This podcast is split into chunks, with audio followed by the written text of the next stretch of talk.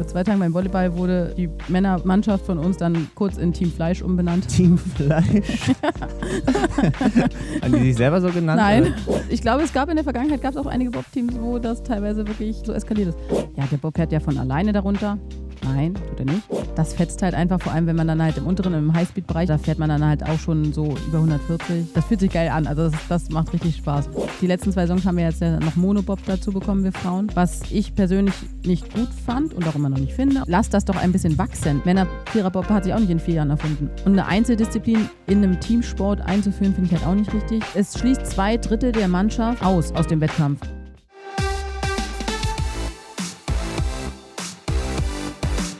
Sportradio Deutschland, strahlender Sonnenschein in Italien hier beim Sporthilfeclub der Besten in Kalabrien. Am Mikrofon Matthias Sanden und mit dabei ist Mariama Yamanka, zweite der Olympischen Spiele von Peking 2022. Hi. Hi. Wie oft warst du schon hier im Club der Besten? Das ist jetzt tatsächlich das dritte Mal mit einer kleinen Unterbrechung, also 2018, 2019 und jetzt. Hm. Was trinken wir hier?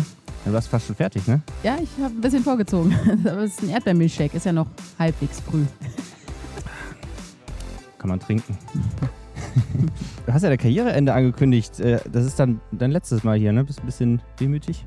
Ja, schon tatsächlich. Mir war ja klar, dass äh, 22 das quasi mein Abschlussjahr wird, aber es ist halt echt immer eine coole Woche. Es macht mega Spaß mit den ganzen Leuten und zu wissen, dass das das letzte Mal ist, ist schon ein bisschen traurig.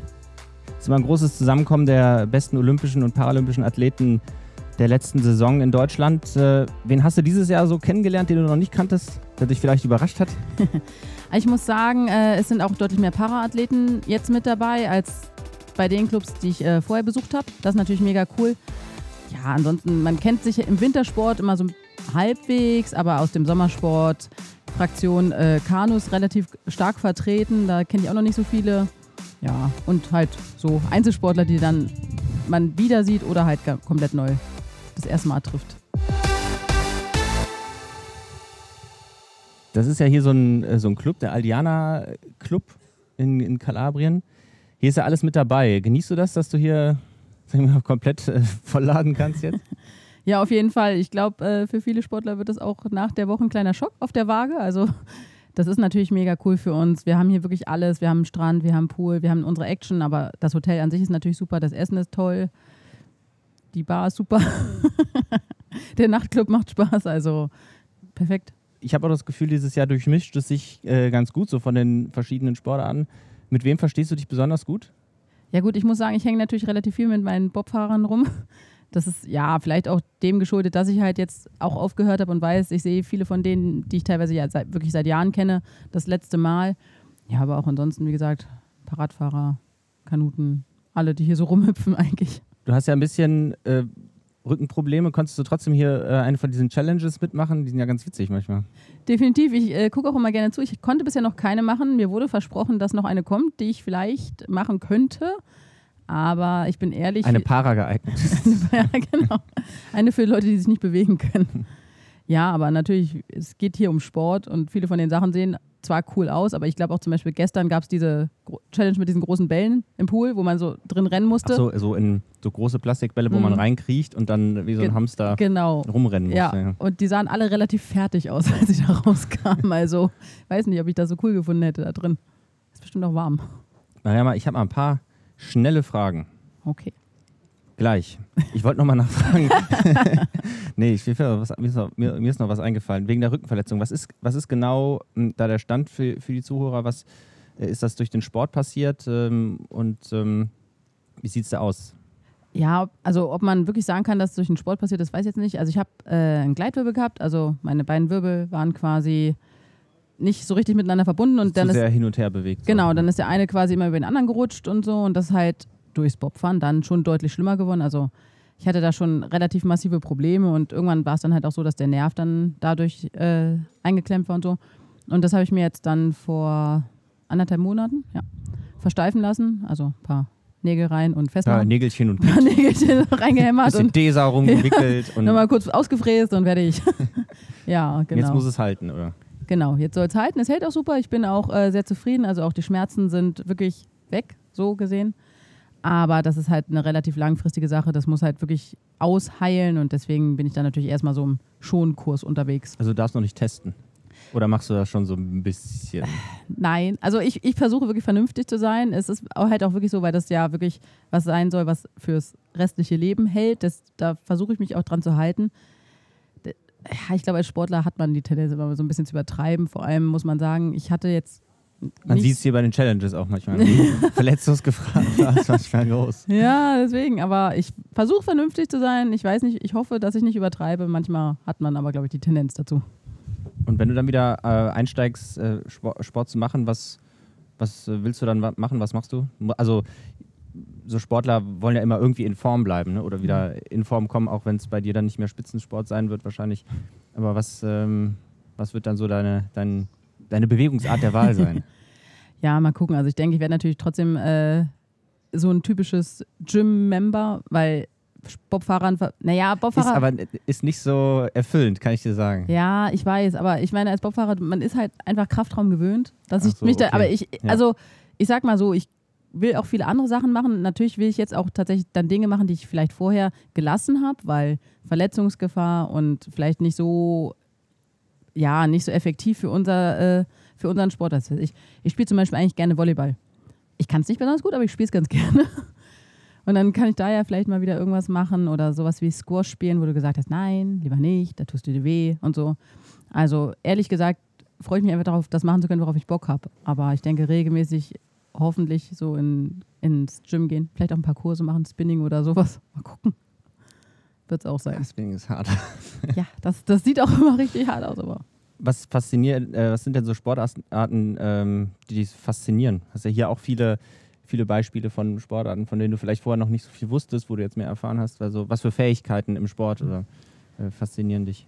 Ja, also ich meine immer, wie gesagt, wir Bobfahrer sind ja eine sehr kraft- und schnellkraftorientierte Sportart. Das heißt, wir haben null Ausdauer, also so Mhm. gar nicht. Gar nicht, nicht. Gar nicht, nicht, nicht. Also ich glaube, äh, wenn, wenn du uns äh, ein Kilometer lang irgendwo hin joggen lässt, dann ist da halt auch Ende. Von daher ist es natürlich immer faszinierend, wenn man halt so Sportler sieht, die halt wirklich das komplette Gegenteil sind, die dann da teilweise, keine Ahnung, wie viele Kilometer oder so auf dem Fahrrad oder laufen dann äh, in der Woche abreißen. Ja, aber natürlich auch die ganzen Kampfsportarten. Wir haben jetzt ja natürlich, wie gesagt, wir haben eine, einige Rude, äh, wir haben einige Judokas, wir haben Fechten, wenn man das so als Kampfsport, ja, das Ja, ist schon doch, Kampfsport. Ist halt Mit nur nicht. Degen so Ja, ja.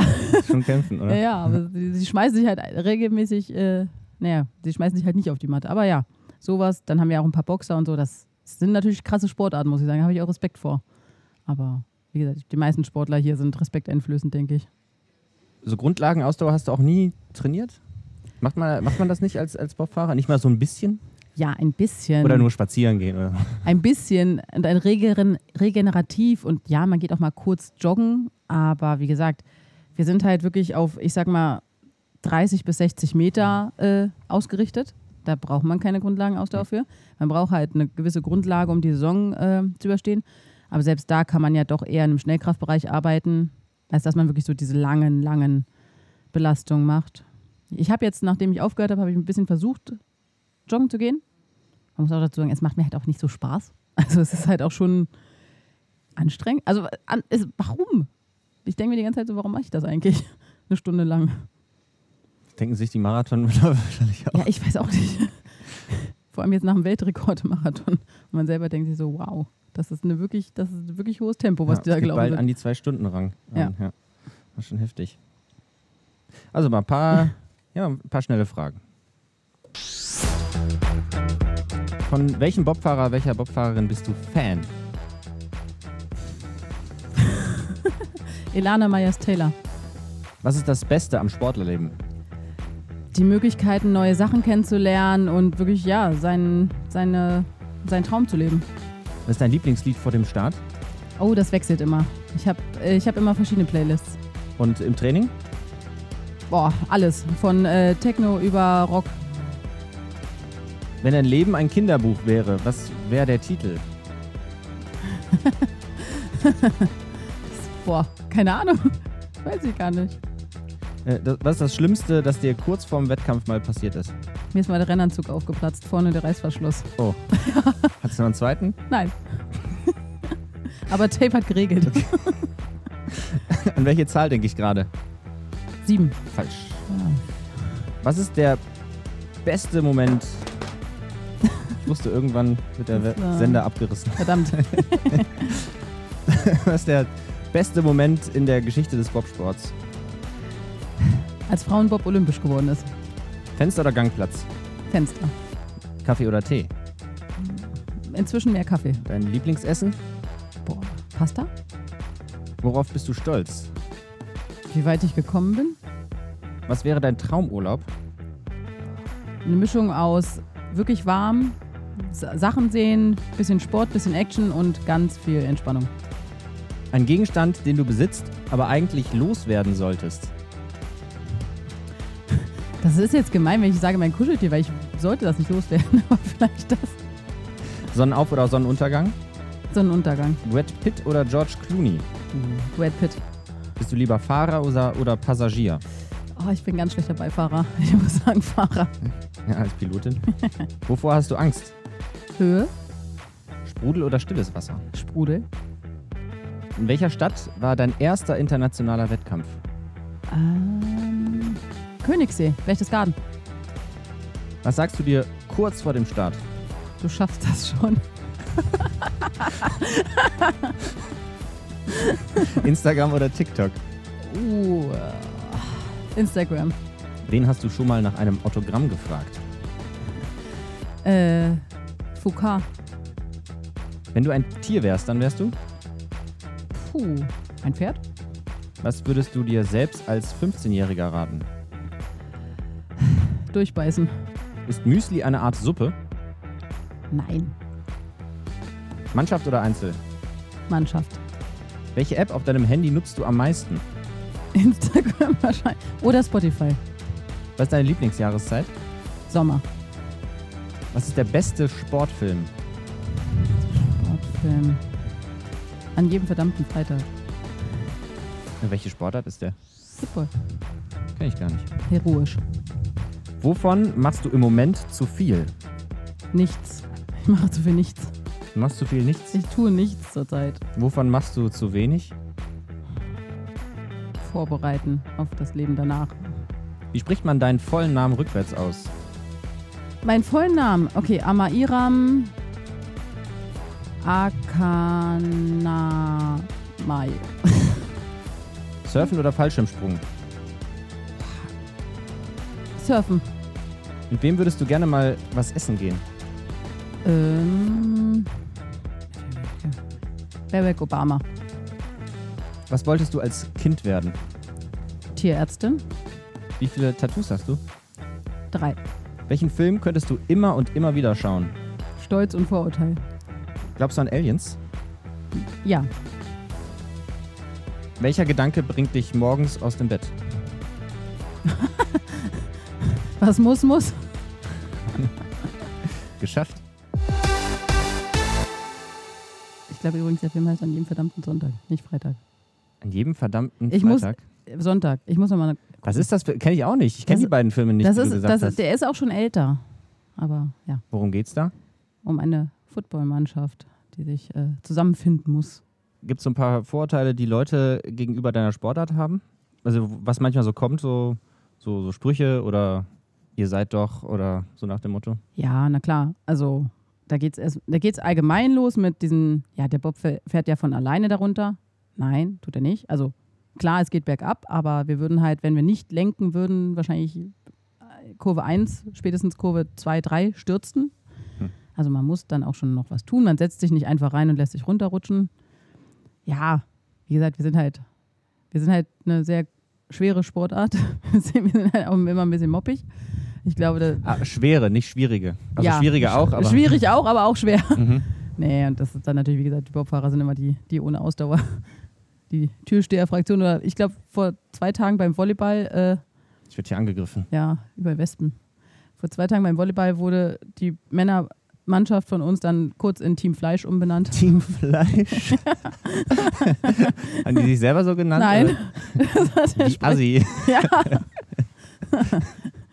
ja, und gut, ich meine, bei mir kommt halt auch noch dazu Jamanka, Jamaika, Cool Runnings. So. Das ist so Also ist das Der- äh, ist auch nicht der beste Sportfilm aus, aus deiner Sicht.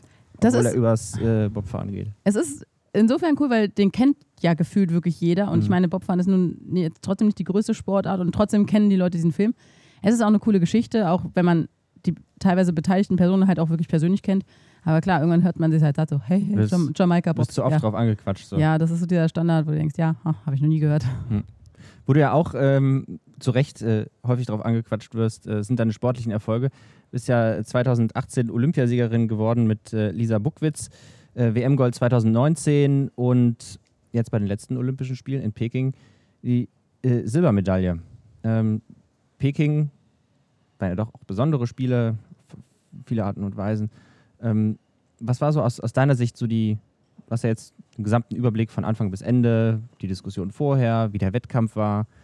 Ähm, wie war so deine Geschichte der Spiele, so aus, aus der Innenperspektive? Schwierig. Ich meine, es geht natürlich los, der, ja, der politische, gesellschaftliche Aspekt mit China als Austragungsort, das ist halt, dass das für Diskussionen sorgen würde, verstehe ich auch, ist auch richtig, weil ich auch der Meinung bin, dass man solche Länder nicht sterben, nicht sterben. äh, wenn man so am Grund des Milchshakes angekommen ist. Ja, dann äh, kannst du auf einmal, ja. Nee, dass, dass man solche Länder eigentlich nicht als Austragungsort für Olympische Spiele wählen sollte, bin ich dabei. Ist halt leider so gewesen.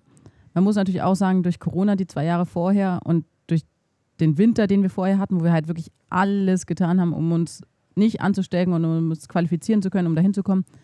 Man ist halt angekommen, hat so die ersten zwei, drei Tage erlebt und irgendwann hatte man diesen Erleichterungspunkt, wo man sich sagt, okay, ich glaube, ich habe es jetzt wirklich geschafft, wirklich bei den Spielen zu stehen, weil, wie gesagt, teilweise war die Situation so krass, drumherum sind alle positiv geworden. Leute haben bis zur letzten Minute gebangt, ob Ja, sie es noch schaffen. Team waren welche positiv. Ne? Ja, ja. Aber bei den Bobfahrern extremerweise, obwohl wir, glaube ich, so mit die größte Mannschaft da immer stellen, äh, keiner. Beim Skeleton hat es einige erwischt. Von unseren Konkurrenten auch. Äh, Elana Myers-Taylor zum Beispiel, die war auch bis kurz vor Rennbeginn, war die immer noch in Quarantäne und so. Ja, deswegen, also es war, es war krass. Natürlich ist es auch ein bisschen schade, dass die Spiele deswegen längst nicht den Flair hatten, die andere Spiele vorher hatten. Mir tut es halt vor allem für die Leute leid, die zum ersten Mal zu den Olympischen Spielen gereist sind, die halt also die halt nicht wissen, wie es sein kann, wenn dann mal kein Corona wäre und Mhm. man halt auch viel mehr von dem Drumherum mitbekommen könnte und so. Ja, aber ich muss Das war sagen, deine zweiten, oder? Mhm. Pyeongchang. genau, Pyeongchang war halt mega cool. Und ich, ja, ehrlich gesagt, dadurch, dass es halt mit Corona und allem so schwierig war, war es eher so dieses, ich möchte meine Olympischen Spiele bestreiten. Dass das jetzt nicht toll wird oder nicht so toll werden kann, war uns halt leider bewusst. Silbermedaille bei den Spielen ist ein Riesending. Ist nicht auf dem Papier dein größter Erfolg, weil du bist ja schon Olympiasiegerin ge äh, gewesen, vier Jahre vorher. Aber äh, trotzdem ein wichtiger. Ja, auf jeden Fall. Für, für mich war die Silbermedaille zu dem Zeitpunkt und ist auch immer noch einfach wirklich ein Sieg, weil ich muss halt auch sagen, ich hatte direkt vorher die zwei Jahre, die zwei Saisons vorher schon ziemliche Probleme aus verschiedenen Gründen und wir hatten da schon sehr zu kämpfen tatsächlich. Wir waren mit den letzten zwei Jahren überhaupt nicht zufrieden. Auch die Saison direkt, also die Olympiasaison lief auch nicht optimal und es war halt extrem kräftezehrend, muss ich sagen. Es war auch teilweise wirklich so, ja, wirklich der Punkt, dass ich überlegt habe, halt früh, viel früher aufzuhören. Und von daher, als wir dann wirklich dieses Rennen absolviert haben und dann halt wirklich dann diese Silbermedaille hatten, das war für mich dann wirklich noch eine Erleichterung, weil das war halt wirklich das Beste, was die letzten zwei Jahre halt so passiert ist. Und dann zu wissen, dass man damit dann aufhören kann, ist natürlich fantastisch. Ja, warst du wirklich so im Durchhaltemodus vor den Spielen, dass du sagtest, äh, hm, Ja, was hat dich, äh, sag genau, im Sport gehalten dann in der Zeit? Ja, also das waren verschiedene Dinge. Es war einerseits so dieses Ding, okay, du kannst jetzt nicht kurz vorher aufgeben. An sich wusste ich, also ich wusste ja auch, dass es möglich ist, dass man, also dass man ja immer noch konkurrenzfähig sein kann und dass man da halt auch mitfahren kann um den Sieg. Und von daher war es halt für mich auch so dieser Ehrgeiz, das auch noch zu beweisen. Es war halt frustrierend, wenn du halt oft Punkte hattest, wo du gemerkt hast, dass das und das hat nicht zusammengespielt, das hat nicht funktioniert. Du wolltest halt einmal nochmal ein gutes Rennen haben. Und wie gesagt, für mich, ich bin halt ein sehr ehrgeiziger Mensch. Und auch wenn ich dann zwischenzeitlich mal diese Punkte hatte, ob ich aufhöre oder nicht, ja, wenn, wenn du dich einmal dafür entschieden hast, das durchzuziehen, dann ziehst du das halt auch durch. Wann hast du dich eigentlich, also vor Jahren, äh, dazu entschieden, wirklich äh, Profisportlerin zu werden. Kannst du dich an irgendeinen Moment erinnern? Du hast ja auch einen leichtathletischen Hintergrund, bevor du in den Bobsport gegangen bist. Gab es irgendeinen Moment, wo du gemerkt hast, boah, das kann ich richtig gut und das mache ich jetzt professionell und äh, gebe da Gas und werde womöglich sehr erfolgreich, was am Ende passiert ist? Ich muss sagen, ich bin da, glaube ich, nicht so ganz der typische Leistungssportler, weil ich, ja, wie gesagt, ich komme aus der Leichtathletik, das ist bei uns relativ üblich und so. Ich habe das aber immer nebenher und freizeitmäßig gemacht. Ich habe mich nie auf den Sport fokussiert. Ich habe normal Abi gemacht, habe angefangen zu studieren und so und bin dann halt ins Bobfahren reingerutscht durch meinen Trainer damals. Reingerutscht im wahrsten Sinne? und äh, habe dann halt das angefangen und das ging dann halt relativ rasant, dass ich dann mitgenommen wurde in den Europacup und so am Anfang noch als Anschieberin und habe dann irgendwann ge gesagt, ich würde es auch gerne mal als Pilotin probieren und dann hatte ich halt zu dem Zeitpunkt noch mein Studium laufen und so, habe dann halt einen Bundeswehrplatz angeboten bekommen und da war dann für mich so der Punkt, hey, ich probiere es einfach mal. So, mal gucken, wie weit ich komme. Das war so tatsächlich so mein Gedankengang, weil ich, ich konnte überhaupt nicht abschätzen, in welche Richtung das geht. Deswegen habe ich mein Studium aufgegeben. Hat auch ganz gut gepasst. Das war eh nicht so 100% meins. Und ja, mich auf den Sport konzentriert und geguckt, wie weit ich komme. Und, und wann hast du gemerkt, da geht was? Naja, also das erste Jahr war schwierig. Da, ähm, beim Bobfahren ist halt so, man fängt dann halt bei Lehrgängen an, man lernt die Bahn kennen und fährt am Anfang von niedrigeren Höhen und arbeitet sich dann in, auf jeder Bahn quasi von unten nach oben. Dass man am Anfang nicht alle Kurven fahren muss, sondern wir nutzen dann die Rodestarts, die dann, was weiß ich, Kurve 6 oder mhm. Kurve 3 und so. Unten, ja. Genau. Und ich bin halt am Anfang immer relativ viel gestürzt. Hm. Das ist dann natürlich ziemlich zäh und äh, nicht so lustig. Ja, aber das zweite Jahr lief dann schon ganz gut und im dritten Jahr habe ich mich dann halt für den Weltcup qualifiziert. Da war dann halt erstmal so, wir sind auch direkt nach Übersee geflogen, dann ging es direkt nach Nordamerika, Whistler, Lake Placid und so, was halt auch sehr, sehr schwierige Bahnen sind. Da war es halt einfach nur so kennenlernen, Erfahrung sammeln und so. Und das Jahr darauf sind wir ein Europameister geworden und ich glaube, da war so der Punkt, wo man denkt, hey, wir spielen halt mit, so bei der ganzen Nummer. Und das Jahr darauf waren dann halt die Olympischen Spiele. Ja. Bobfahren ist ja rasant, äh, hohe Geschwindigkeiten es sieht auch total spaßig aus, obwohl du natürlich, wenn du dann äh, äh, drin bist und, ähm, und, und steuerst, natürlich hochkonzentriert bist. Aber ähm, welche Bobbahn ist so die, die am meisten Spaß macht, der, der du gefahren bist? Wo die am die? meisten Spaß. Also es gibt Bahnen, die ich echt mag. Also ich mag Königssee sehr gerne. Mhm. Ich mag Pyeongchang wirklich gerne, weil das wirklich ein cooles Profil hatte. Ähm, ja, also St. Moritz ist halt in Europa die schnellste Bahn. Die hat halt. Bisher Anfang des Jahres noch Europameisterin geworden. Ne? Ja, ja. genau, Monobob. Ja, und äh, das fetzt halt einfach, vor allem wenn man dann halt im unteren, im Highspeed-Bereich ist. Ich weiß gar nicht, dieses Jahr von Jahr zu Jahr wird sie ja neu gebaut und ist jedes Jahr auch ein bisschen unterschiedlich schnell. Aber da fährt man dann halt auch schon so über 140 und so. Hm. Das, das, fühlt, sich, das fühlt sich geil an. Also das, das macht richtig Spaß. In, äh, in Kanada Whistler, das ist halt die schnellste Bahn der Welt, da habe ich, glaube ich, ich glaube, ich habe noch den Geschwindigkeitsrekord mit über 150. Krass. Das ist auch krass, aber die Bahn ist dann halt schon, also die muss passen. Aber wenn es mhm. passt, dann gibt es kein geileres Gefühl tatsächlich. Und welche Bahn ist die, die schwierigste? Ich glaube, da würde jeder Pilot eine andere Antwort geben, weil das wirklich persönlich ja, aus, aus deiner Sicht so? Aus meiner Sicht, boah, schwierig, schwierig. Altenberg. Eine, wo du vielleicht mal Probleme mit hattest? Oder? Altenberg äh, kann schwierig sein. Man muss sagen, Altenberg ist so eine Bahn, wenn, wenn man da gut durchkommt, dann, dann fühlt sich das mega geil an. Wenn man da an gewissen Stellen Fehler einbaut, dann wird man von oben bis unten quasi verprügelt. Hm. Sigulda in Lettland ist sehr schwierig, also was heißt sehr schwierig, ist relativ schwierig, weil das eher eine Rodebahn ist und die hat furchtbar enge Kurvenradien. Und da gibt es halt Kurven, wo es halt wirklich, es ist unangenehm, darunter zu fahren. Es, es es, es gibt keine schöne Variante, da durchzufahren. Es gibt immer Schläge, Banden und so und das ist halt schon, und das ist tricky. Also wie, wie du das machst, machst du es verkehrt. Wenn ja, du irgendwie ja, zu, zu, früh einlenkst, dann, ja. äh, dann treibst du dich äh, an einer blöden Stelle raus und andersrum genauso, oder? Richtig, richtig. Mhm. Und da bin ich halt auch schon öfter mal böse gestürzt, deswegen, ja, okay. gut, da würde ich sagen. Kann ich, kann ich, verstehen. Teamfindung ist bei euch ja immer, immer so ein Thema, manchmal auch ein schwieriges Thema. Äh, vielleicht gibt es auch, auch Streits, die, die man vielleicht von außen nicht, nicht so mitbekommt. Du hast die Silbermedaille äh, in Peking ja mit Alexandra Burkhardt äh, gewonnen und mit Lisa Buckwitz damals äh, den Olympiasieg geholt in Pyeongchang. Wie läuft das, wie läuft das eigentlich ab? Wie, wie, wie findet sich so ein Team zusammen? Also könnt ihr das selber entscheiden oder geht es dann einfach nur nach harten Kriterien? Ähm, Macht der Verband das für euch? Das ist ein bisschen unterschiedlich tatsächlich. Normalerweise finden sich die Teams selber. Also entweder sind die Leute schon im Sport oder Piloten suchen sich Leute von außerhalb, sprechen Leute an auf Leichtathletik-Wettkämpfe oder man kennt jemanden, den man kennt. Mhm. Oder wie gesagt, die Leute sind halt im Sport und dann versucht man halt Leute zu finden, die jetzt, sage ich mal, gut ins Team passen. Da geht es einerseits natürlich, also ja, menschliche Aspekte sowieso immer, leistungsmäßig. Also natürlich versucht man irgendwie den gleichen Leistungsbereich zu finden. Das gilt, aber also es geht halt auch beidseitig. Also Piloten suchen sich, äh, Anschieber suchen sich teilweise auch Piloten, versuchen sich halt natürlich in ein gutes Team reinzukriegen und so.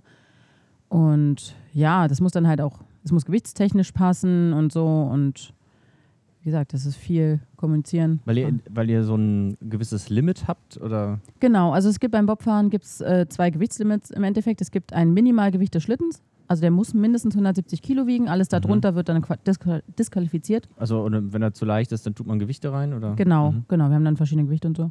Und dann gibt es ein Maximalgewicht Schlitten plus Besatzung. Mhm.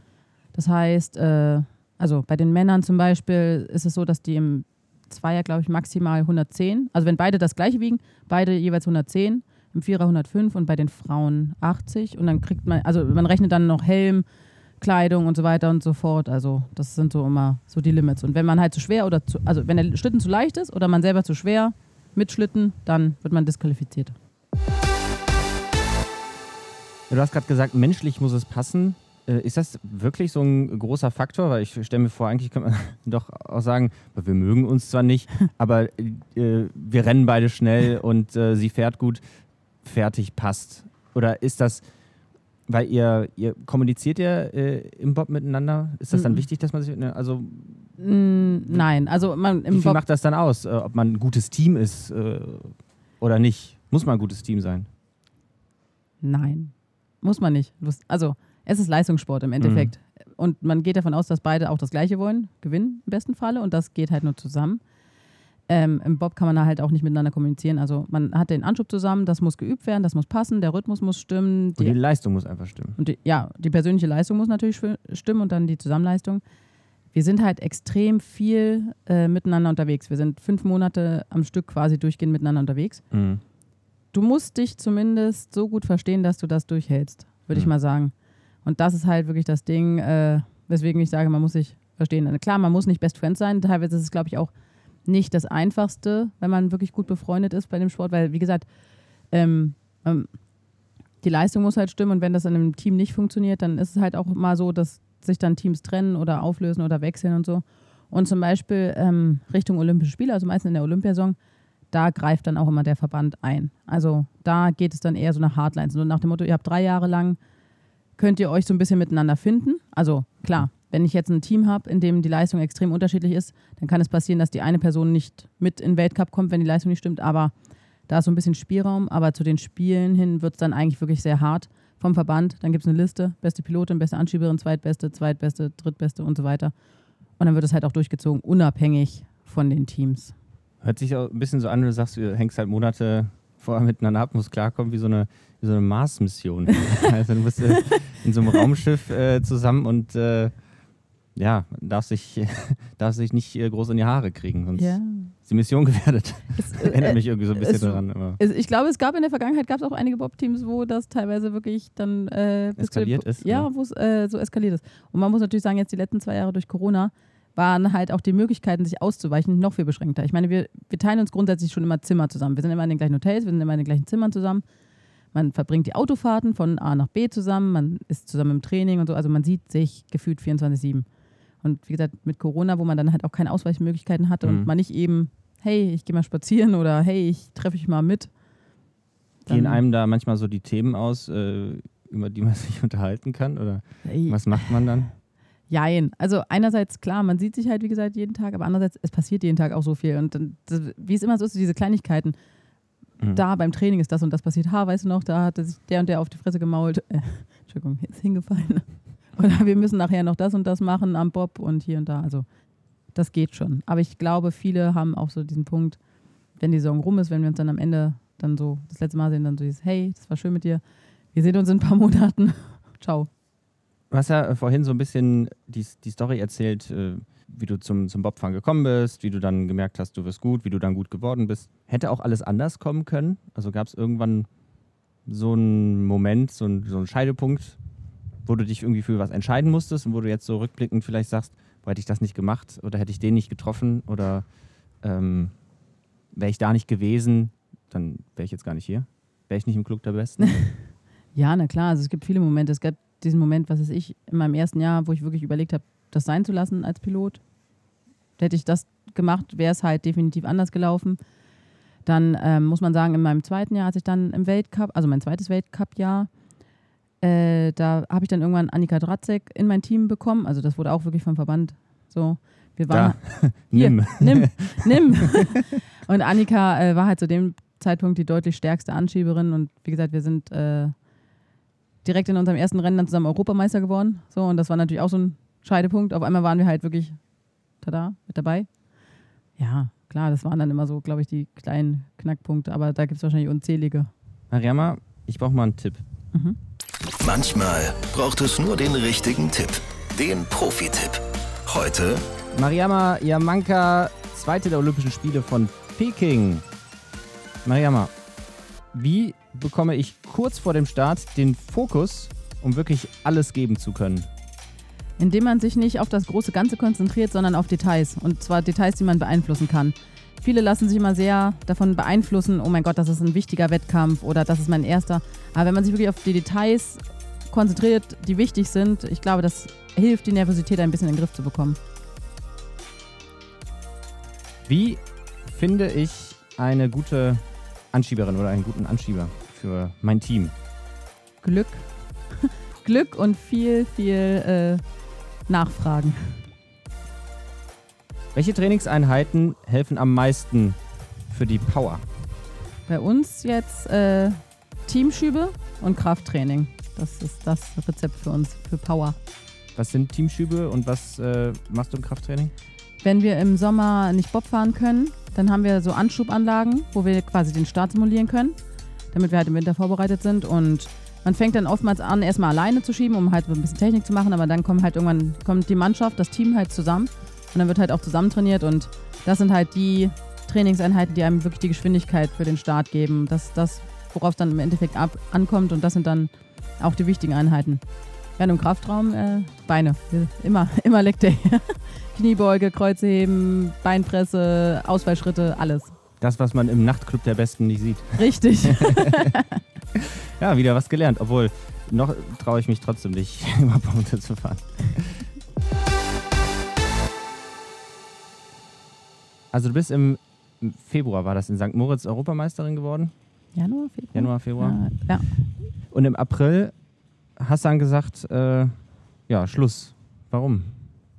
Ich habe das äh, vor Jahren tatsächlich für mich schon festgelegt. Also, weil ich für mich immer so einen Ausstieg haben wollte. Ich bin kein, ich, ich plane gerne voraus. Also ich brauche immer einen Plan A bis Z am besten. Und ich wollte nie so dieses Gefühl haben, dass ich irgendwann aufgehört werde, wenn meine Leistung nicht mehr stimmt und so. Ich wollte das immer selber entscheiden können. Und von daher, ich habe das, ich hatte das, wie gesagt, schon Jahre im Voraus äh, für mich festgelegt, dass 22 Schluss ist. Ich, ich meine, ich bin jetzt 32, das ist halt, glaube ich, ein gutes Alter. Man hat dann halt wirklich auch schon relativ viel, viel in dem Sport gesehen und das erschien mir als ein guter Zeitpunkt. Und im Nachhinein bin ich froh, weil ich denke, der Zeitpunkt war perfekt, vor allem mit dem Abschluss.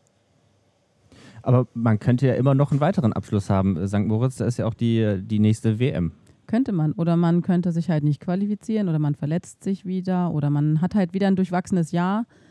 Wie gesagt, ich verstehe Sportler, die sagen, sie wollen von Jahr zu Jahr gucken, das ist auch fein, aber ich wollte bewusst selber bestimmen können, wann ich gehe.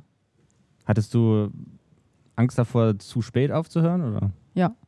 Ja, ja, ich glaube, es ist halt das Problem, wenn man halt teilweise solche Erfolge eingefahren hat, dann ist es, glaube ich, schwieriger, sie irgendwann nicht mehr zu haben, als wenn man das nicht so erlebt hat, denke ich. Also für, für mich wäre es so gewesen, auf jeden Fall.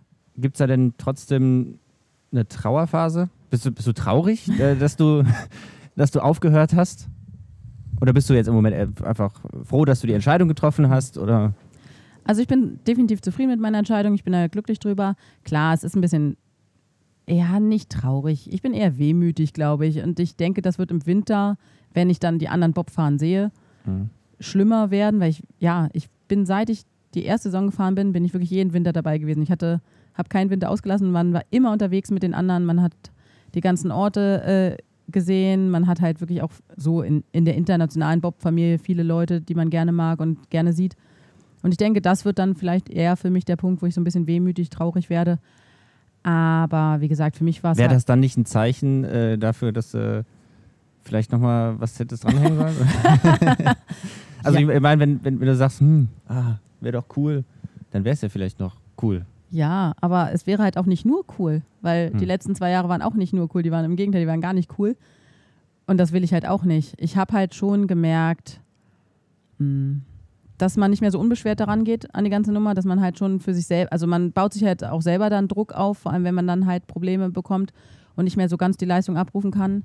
Ja, und wie gesagt, ich hatte jetzt halt auch, ich hatte jetzt auch körperlich relativ große Beschwerden, die wären jetzt auch nicht besser geworden, was die Leistungsfähigkeit beeinträchtigt. Das war halt so eine Spirale und wie gesagt, ich finde, dann muss man irgendwann einfach, auch wenn es schön war mit den Leuten, muss man dann halt irgendwann die Reißleine ziehen und sagen, das kannst, du kannst das nicht mehr auf dem Level betreiben, wie du es gerne betreiben würdest. Also, ja.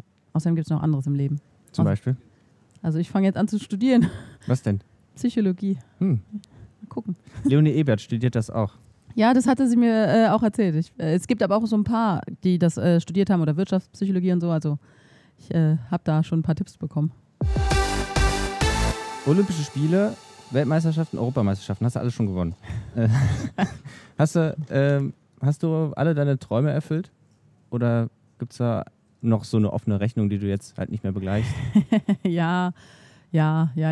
Ähm, das Ding ist, wir haben jetzt ja äh, vor, also die letzten zwei Songs haben wir jetzt ja noch Monobob dazu bekommen, wir Frauen. Was ich persönlich nicht gut fand und auch immer noch nicht finde aus Warum? verschiedenen.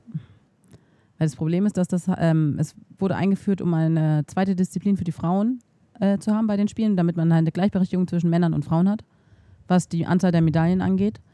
Mm, Die also, Männer weil die Männer haben Viererbob und Zweierbob und die Frauen hatten nur, nur Zweierbob bis dahin. Und sie haben halt aber statt Frauen auch Vierer fahren zu lassen, wo, wo es auch Bestrebungen von den Frauen gab, also es gab Frauen, die Vierer fahren wollten, das war eine Initiative, haben sie dann stattdessen Monobob eingeführt. Und A waren, Ist das eine neu erfundene Sportart oder gab es das schon? äh, es gab es im Parabereich und es gab Monoschlitten, um Anfängern Bobfahren beizubringen. Genau. Und das war halt auch ohne, ich sag mal, diese Entscheidung wurde getroffen, ohne die Athleten mit einzubeziehen. Also es war jetzt nicht so, dass wir gefragt wurden, was wir denn gerne machen würden. Ja, klassischer Sportverband. Ja, ja, ja, ja. Deswegen, es war so, hier, Monobob, los. Viel Spaß.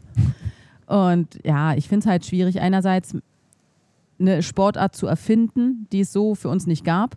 Viererbob war da. Und ich glaube, wenn man dem ein paar Jahre Zeit gegeben hätte, weil es auch das nächste wurde nach den Spielen 2018 beschlossen, für die Spiele 22, das sind vier Jahre, vier Jahre eine komplette neue Disziplin aus dem Boden zu stampfen, ist eine extrem kurze Zeit. Es war auch ein Hauptargument, dass nicht genug Frauen da sind für Viererbob, wo ich sage, ja, aber lasst das doch ein bisschen wachsen. Ihr müsst es ja nicht bis zu den nächsten Olympischen Spielen so zack, sondern gebt dem doch ein bisschen Zeit. Männer Viererbob hat sich auch nicht in vier Jahren erfunden. Also ja, ist halt ist jetzt so. Und eine Einzeldisziplin in einem Teamsport einzuführen, finde ich halt auch nicht richtig. Vor allem, weil das Reglement dann im Endeffekt auch so geschrieben wurde, dass definitiv immer die Pilotin, die Zweier fährt, auch Monobob fahren muss. Also A, sie muss Monobob fahren, um sich für die Spiele zu qualifizieren. Da gab es gewisse Regeln hin und her. Und also für uns Deutsche kam es nicht anders in Frage. Wir mussten beides fahren. Und es war halt auch nicht so, dass zum Beispiel jetzt aus dem Team Yamanka jemand Monobob fährt und ich fahre den Zweier. Also meine Anschieberin hätte jetzt nicht Monobob fahren können und ich fahre den Zweier dann mit uns, sondern ich muss das machen. Und das hat halt A dazu geführt, dass es meiner Meinung nach, Die Zwei- Teams, die Teams so ein bisschen sprengt. ja, es, es, es schließt zwei Drittel der Mannschaft aus, aus dem Wettkampf. Mhm. Und das Problem ist, so ein Monobob, ja, es ist ein Einzelgerät, aber du kannst das nicht einzeln bewegen. Der wiegt trotzdem immer noch 160 Kilo. Du musst, so, okay. du brauchst trotzdem Muss Hilfe. einer vorne anfassen, einer hinten Ja, anfassen. du brauchst Hilfe am Start, du brauchst Hilfe im Ziel. Die Präparation des Schlittens dauert genauso lange wie beim Zweier. Das heißt, Kufen, äh, Schleifen und so weiter und so fort ist auch noch. Und den müssen unsere Anschieberinnen trotzdem machen. Das heißt, die sind einfach nur dafür da, mir den Schlitten zu schleppen, hinzustellen und mir die Kufen zu polieren. Aber ich fahre da alleine Mhm. runter. Also es sind da nicht nur Anschieberinnen, sondern auch äh, Tragerinnen. Oder Ja, und das, das finde ich halt, wie gesagt, das hat meiner Meinung nach dem Sport. Trägerinnen, sagt man. Ja. ja. Das hat meiner Meinung nach dem Sport geschadet und macht ihn auch nicht attraktiver, weil, wie gesagt, als Anschieberin bist du dann dazu verpflichtet, weil es gibt halt keinen anderen. Du musst das halt machen. Aber es ist halt so. Du sagst ja gut, äh, wurde eine, Sportart quasi äh, neu erfunden. Aber viele Sportarten sind ja irgendwie mal erfunden worden, auch der Bobsport an sich. Mhm. Ist ja, wenn du es so mal runterbrichst, ja, ich will nicht zu nahe treten, aber es ist halt, du fährst in, einem, fährst in einer Art äh, Schlitten halt einen Berg runter. Ja, ja, na klar. So, also irgendeiner muss sich das mal ausgedacht haben, Mhm. äh, haben äh, fand das cool Ja. und da ist ein Sport draus geworden. Ja. Ist das nicht so der Lauf der Dinge, dass einfach Sachen erfunden werden und dann sind die halt da? Ja, nein, natürlich. Dass das erfunden wird, ist auch klar. Aber wie gesagt, es wäre schön, wenn man, wenn man einen Sport erfindet oder eine Disziplin in einer Sportart, dass man die Leute vielleicht vorher fragt, ob sie das gerne tun würden, anstatt die ihnen, das schon machen. ja, anstatt denen zu sagen, ihr macht das jetzt und so. Wie gesagt, es gibt auch positive Aspekte von Monobob. Zum Beispiel. Naja, es ist halt billiger tatsächlich als Zweierbob und äh, Viererbob.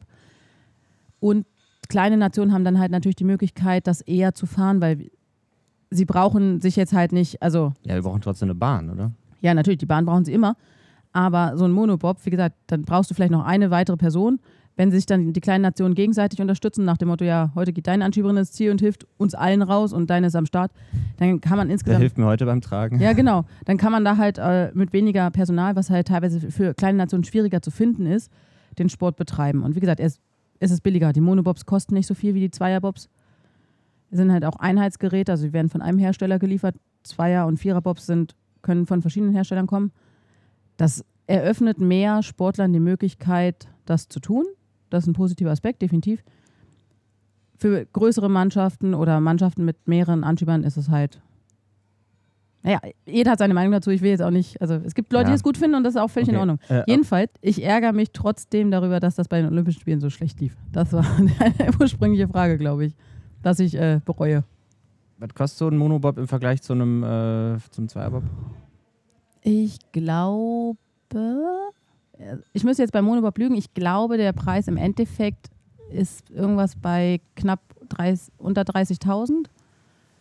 Das Basismodell und dann muss man halt noch gewisse Teile oder sowas da, dann dazu kaufen oder Ersatzteile. Extras mit Klimaanlage. Ja, ja, ja.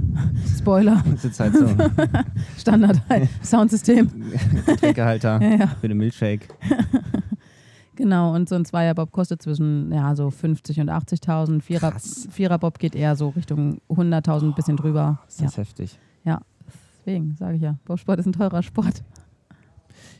Wie geht's jetzt weiter bei dir? Du sagst, du hast, ähm, fängst an, Psychologie zu studieren. Ähm, nur das oder hast du noch was anderes vor? Reicht erstmal nein. Also klar, das wird mein Hauptding. Äh, also darauf möchte ich mich auch konzentrieren und so. Ja, ich denke schon, natürlich irgendwo werde ich dem Sport auch so ein bisschen treu bleiben und äh, dabei Inwiefern? bleiben. Ja, mal gucken. Also so, so verfolgen oder irgendwie eine Rolle übernehmen? Oder? Also ich werde auf jeden Fall kein Trainer, denke ich. Da, da ich, bin ich nicht so der Typ für. Das ist nicht so meins. Ja, ich denke auch, wie gesagt, man hat immer noch Connections zum Verband und so weiter. Aber wie gesagt, ich werde erstmal hauptsächlich Student sein, denke ich. Hoffe ich. du fährst auch Motorrad, oder? Ja. Vielleicht machst du ein paar mehr Touren. Ja, das hoffe ich, weil ich war halt bisher natürlich tatsächlich eher so ein Sonntagsfahrer, weil ich eigentlich nie die Zeit hatte, mal länger irgendwo hinzufahren. Ich muss aber auch sagen, die Maschine, die ich bisher hatte, die eignet sich jetzt auch nicht so für längere Touren. Was hast du denn für, für, für ein Motorrad? Na, ich wurde ja von BMW gesponsert und habe deswegen halt. Nee, äh, Helme und, oder das kriegt ihr von denen wahrscheinlich. Ja, ne? genau. Und die hatten das dann auch mit meinem Motorradführerschein äh, quasi Angeleiert. angeleiert. Und deswegen Mhm. bin ich natürlich immer BMWs gefahren. Und hatte jetzt am Ende eine S1000R. Das ist so ein bisschen so ein Naked Bike. Schon mit ordentlich Power. Aber wie gesagt, da ist kein Windschild oder irgendwas. Die Sitzposition ist jetzt auch nicht auf. Wir fahren jetzt mal acht Stunden ausgelegt. Deswegen war ich. Was hättest du denn gerne für, für eins, so Also- eine GS oder so ein Tourending? Also ich finde die schon geil. Also die, äh, es ist nach wie vor auch ein tolles Bike. Ich finde es toll. Aber wie gesagt, für eine Tour, ja, so eine, wäre so eine GS wahrscheinlich ein bisschen sinnvoller. Würdest Weil- du mal gerne eine, eine lange, große Tour machen? Ja, ich, Wo lang zum Beispiel? Naja, das Ding ist, äh, ich, ich war jetzt jahrelang in Thüringen und so und hatte dann äh, immer gedacht, ich würde mal gerne halt runterfahren, auch so Richtung Berchtesgaden und dann noch vielleicht ein bisschen weiter und da dann so, so ein bisschen in die Berge. Da gibt es halt auch mega geile Straßen und äh, ein paar von den anderen Bobfahrern sind auch Motorradfahrer und dann haben wir eigentlich immer gedacht, wir machen da mal so eine Tour, aber gut, da kam keine Zeit, Rücken, das Man kommt ja zu nichts. Aber Ja, vielleicht furchtbar. kommst du jetzt dazu. Ja, ich hoffe es mal. Was äh, motiviert dich denn jetzt? Also Motivation war ja in deinem bisherigen äh, Leben, im Sportlerleben natürlich immer ähm, der sportlichen Leistung, den Wettkämpfen, äh, den Erfolgen gewidmet. Das hat dich ja sicherlich angetrieben. Jetzt äh, ist das nicht mehr da. Was ist jetzt die, was motiviert dich jetzt? Nicht gut. Nur das Studium ist doch, ist doch langweilig.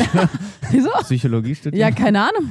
Ja, gut, ich glaube, das Ding ist, wenn man, wenn man ein ehrgeiziger Mensch ist, und ich glaube, fast jeder Sportler ist wirklich ehrgeizig, sonst macht man das ja auch nicht, dann bleibt man das ja. Also ob sich dann der Ehrgeiz auf was anderes richtet oder nicht. Äh, du meinst, das äh, leitet sich dann um und äh, genau. Und ich muss natürlich sagen, also das ist jetzt für mich auch Neuland. Also ich, klar, ich habe mal studiert, aber halt, wie gesagt, nicht so lange. Und durch den äh, Sport, den ich dann teilweise schon betrieben habe, auch nicht so intensiv. Das wird sich jetzt ja ändern und ich muss ja jetzt mal klarkommen. Ich, muss ja, ich, ich, ich möchte komm ja mal klar. Ich, muss- ich muss ja klarkommen mit der ganzen Nummer. Ja. Nee, ich, ich möchte schon auch gut sein dabei, bestenfalls und so.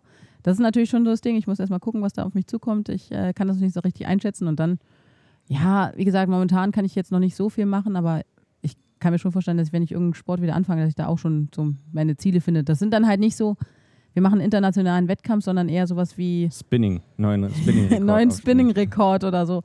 Aber es, trotzdem, es ist okay, glaube ich. Ich denke, ich werde trotzdem alles Mögliche mit Ehrgeiz tun. Jetzt, nachdem du aufgehört hast, das, das steht jetzt fest. Wer hilft dir da? Gibt es da Leute, mit denen du dich äh, austauschen kannst? Vielleicht äh, Sportler, die, die auch schon, schon mal in so einer, äh, in so einer Situation, so einer, so einer Phase waren, einfach weil sie schon die Karriere beendet haben, äh, mit denen du dich austauschen kannst? Vielleicht auch ein paar Leute hier? Ja, auf jeden Fall. Es ist ja nun auch so, dass ich ja auch schon eine Weile im Boblager war und da hat man natürlich relativ enge Freundschaften und viele von denen haben vor mir aufgehört, aus verschiedenen Gründen. Und das ist natürlich cool, wenn man dann halt schon deren Weg sieht und man ist ja dann natürlich trotzdem in Kontakt und sieht, was die halt so machen und so und dann, ja, holt man sich da ja schon ab und zu mal ein paar Ratschläge. Ich glaube, als Leistungssportler ist es manchmal auch nicht ganz so einfach, in das normale Leben zurückzukehren, wenn man einfach ja einen komplett anderen Rhythmus kennt und die Schwerpunkte sich auch extrem verändern. Ich meine, als Sportler geht es halt darum, du musst leistungsfähig sein. Das heißt, es dreht sich immer darum, dass es dir gut geht. Du musst dafür sorgen, dass du ausgeruht bist, dass du fit bist, dass du dein Training optimal machen kannst, dass du dich gut ernährst, bla. Und später bist du dann halt einfach, ja, du musst studieren, du musst arbeiten, du musst dieses, du musst jenes. Du kannst dich nicht mehr so auf dich konzentrieren teilweise, denke ich. Und ja, wie gesagt, die Arbeit, die, die ja, Abläufe ändern sich halt auch einfach und von daher ist es natürlich immer schön, wenn man dann so Freundinnen hat oder Bekannte, die einem dann halt so sagen, ja, bla, das, ich habe es dann so und so gemacht und ja, deswegen, also ich habe äh, ich hab da immer ein paar Stellen, an die ich mich wenden kann. Kommst du finanziell eigentlich klar? Also als Olympiasiegerin, Vize-Olympiasiegerin, äh, bist du da reich? nicht im Bobfahren. Also nein, ich glaube, es gibt sehr wenig Sportarten in Deutschland, wo man so viel Geld verdient, dass man sagen kann, wir sind reich. Oder man hat ausgesorgt oder man muss nicht mehr arbeiten und so. Das äh, ist Bobfahren definitiv nicht. Also da wird man nicht reich von. Ich bin äh, jetzt noch bis Ende des Monats, also noch ungefähr zwei Tage, in der Bundeswehr. Da war ich ja von Anfang an quasi seit Beginn meiner Leistungskarriere. Und ich kriege danach ja noch Übergangsgebührnisse für eine gewisse Zeit. Also das heißt, ich kann mein Studium, also zumindest einen Teil meines Studiums, relativ finanziell abgesichert äh, absolvieren. Das ist natürlich perfekt und das ist auch extrem wichtig, weil sonst würde es halt auch nicht funktionieren, muss ich sagen. Aber sonst würde halt unser Sport auch nicht funktionieren, weil wir können uns das nicht leisten, das zu machen, ohne irgendwo, ich sag mal, regelmäßig Geld äh, herzubekommen zum Leben. Und von daher, ja, aber klar, ich studiere auch, um später zu arbeiten und hoffentlich Geld zu verdienen. War Bobfahren für dich eigentlich das Wichtigste im Leben? Ja, schon. Also eine Weile auf jeden Fall. Wie gesagt, man ist Profisportler, man lebt dafür, man richtet sein Leben danach aus. Ich meine, ich bin dafür ja auch nach Thüringen gezogen, was definitiv auch die richtige Entscheidung war, sportlich gesehen und so. Aber ich komme halt aus Berlin. Man lässt halt seine Familie, seine Freunde zurück. Man schränkt halt teilweise viele Dinge ein, weil man einfach nicht die Zeit dafür hat. Man, wie gesagt, nicht nur, dass ich im Winter durchgehend unterwegs war und dann sehr viele Freunde, Familie und so weiter nicht gesehen habe. Ich meine, meine Weihnachtstage waren meistens, ja, man kommt am 24. nach Hause und fährt am 27. wieder, weil man dann zwischen, zwischen Weihnachten und Silvester dann in Altenberg einen Lehrgang hat, im tiefsten Sachsen. Silvester, das gab es auch nicht. So, ja, man verzichtet auf extrem viel, weil man halt sagt, man lebt das 100 Prozent. Deswegen, klar, irgendwo gesehen war es schon das Wichtigste. Und bist jetzt froh, dass du jetzt diese Aspekte da nicht mehr hast, dass du einfach mehr, mehr Zeit hast für all das? Ja, auf jeden Fall. Du mal Weihnachten kannst?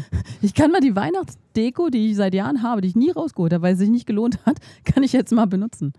Ja, na klar, also man verzichtet schon gerne, denke ich, darauf, weil man halt ja ein gewisses Ziel hat, weil man das gerne möchte. Aber wenn dann der Punkt kommt, wenn man sagt, ja, ich höre jetzt auf, dann ist es natürlich schön, dass man dann die Möglichkeit hat, äh, die vernachlässigten Dinge im Leben dann nach oder dann zu leben. Ich bin hier im Sporthilfe-Club der Besten in Kalabrien. Äh, die Sporthilfe unterstützt ja äh, Sportler, ist äh, jetzt nicht Teil der staatlichen Sportförderung, aber ist natürlich trotzdem ein Support für euch. Hat Sportförderung ganz allgemein bei dir funktioniert, jetzt rückblickend? War das eine gute, gute Geschichte? Also ich muss sagen, für mich persönlich hat es funktioniert. Ich, äh, ja, ich hatte halt durch die Bundeswehr, durch die Sporthilfe, DOSB und so, hatte ich halt sehr viele Möglichkeiten. Ich wurde da auch gut unterstützt, fand ich. Ich denke auch, dass das Sportsystem in Deutschland grundsätzlich nicht das schlechteste ist. Also zumindest, äh, wenn ich den Vergleich in unserer Sportart sehe, international gesehen. Weil ich weiß, wie andere Länder funktionieren oder halt auch nicht funktionieren und wie Sportler da halt, ich sag mal, rotieren müssen, um ihren Sport leben zu können. Und das ist bei uns halt einfach wirklich dann, ja, eine viel, viel bessere Situation, weil wir haben halt die Möglichkeit, das professionell zu betreiben. Wir haben so viele Sportler im Ausland bei uns, die im Sommer arbeiten müssen, um sich die Wintersaison finanzieren zu können und dann trotzdem mit einem fetten Minus rausgehen und so. Von daher definitiv, das waren wichtige Partner und das fand ich auch immer sehr extrem wichtig. Klar, es gibt immer Verbesserungsmöglichkeiten und es ist nicht alles perfekt, aber für mich hat es äh, sehr gut funktioniert. Mariama Yamanka, Olympiasiegerin 2018 im Bobfahren und in Peking Zweite der Olympischen Spiele, Weltmeisterin, Europameisterin, goldene Zeit im Sport gehabt. Jetzt ist sie vorbei. Vielen Dank für, für deine Zeit. Worauf freust du dich so in den nächsten zwei Jahren, wenn du dir so, dir so vorstellst, du bist in der Sportlerrente? Worauf freust du dich? Ja, ich, ja, ich freue mich jetzt darauf, so wieder Privatmensch zu sein und äh, mein Leben zu leben und alles so nachzuholen, was ich die letzten Jahre vielleicht nicht machen konnte. Das wird schön. Und ich freue mich auch wieder äh, zurück in Berlin zu sein. Genieß die Zeit hier noch. Was hast, was hast du hier noch vor? Ja, also ich denke, äh, ich werde mich heute nochmal an den Strand legen. Ich glaube, ich weiß nicht, ob noch das äh, Beach-Tennis-Turnier läuft und so. Ah, stimmt. Könnten wir schnell nochmal hingehen, ne? Ja, das äh, werde ich mir nochmal angucken. Mal gucken, Und vielleicht dann- ist Team Fleisch dabei. Ich denke. Team Fleisch ist eigentlich überall dabei. Vielleicht schaffe ich es auch nochmal eine Challenge zu machen und ansonsten die Zeit hier genießen. Ganz viel essen, Freunde sehen. Entspannen. Alles Gute für die Zukunft und vielleicht bis die Tage. Dankeschön.